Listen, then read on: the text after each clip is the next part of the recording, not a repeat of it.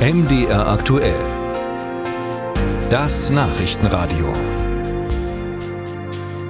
Der ehemalige Präsident der USA hatte am Abend einen großen Auftritt in Berlin. Tausende sind in die Arena am Ostbahnhof gekommen, um den charismatischen Politiker zu erleben.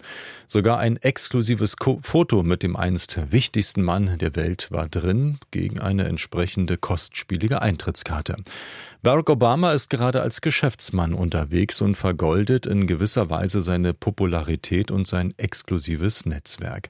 Unsere Reporterin Sabina Mattei hat diesen besonderen Abend erlebt und hatte eine Karte für die Obama-Show. Wir haben heute Morgen mit ihr darüber gesprochen. Guten Morgen, Frau Mattei. Wie teuer war denn der Eintritt für Sie? Das kann ich nicht sagen. Ich konnte nämlich als Pressevertreterin gratis rein. Aber tja, wer Obama liebt, und das waren wohl die aller, allermeisten, die da gestern Abend in der Mercedes-Benz Arena waren, denen waren mindestens 61 Euro pro Ticket ganz bestimmt nicht zu viel. Das lag wahrscheinlich auch daran, dass viele von denen auch schon 2008 ihn als Präsidentschaftskandidaten hier an der Siegessäule erlebt und gefeiert haben. Aber auch deren Kinder waren begeistert. 61 Euro klingt jetzt nicht so viel, aber es gab auch Karten, die waren wesentlich teurer. Was hatten die dann noch als äh, Zusatznutzen? Nun, äh, ich glaube, da gab es so eine Abstufung, je nachdem, wie viel man zahlte. Das ging bis 550 Euro.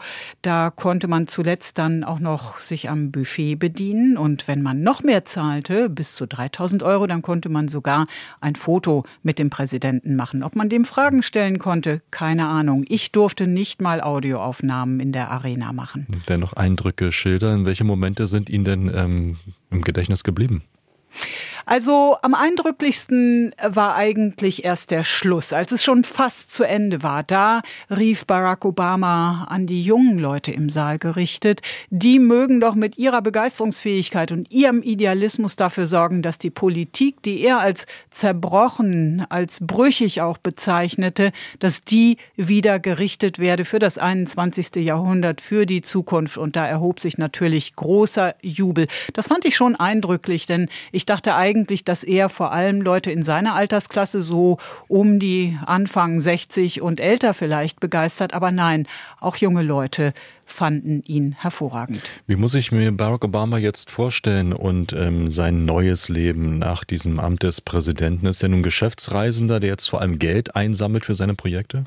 Also äh, das ist in Deutschland natürlich eher unbekannt, obwohl denken wir an einen Bundes Ex-Bundeskanzler wie Gerhard Schröder, der ja auch viel Kasse macht. Aber ähm, in den USA ist sowas nicht anrüchig, dass ein Ex-Präsident aus seinem Status äh, dann auch noch mal Geld schlägt und Gold macht und und im Fall der Obamas ist es auch so, ja, sie pflegen einen exquisiten Lifestyle, allerdings nicht protzig. Und vor allem geht das Allermeiste aus ihren Produktionsfirmen, aus ihren Büchern und aus ihren Redetourneen dann eben auch in ihre Stiftung, in ihre gemeinnützigen Projekte. Da sind sie immer noch mit ihren Werten dabei.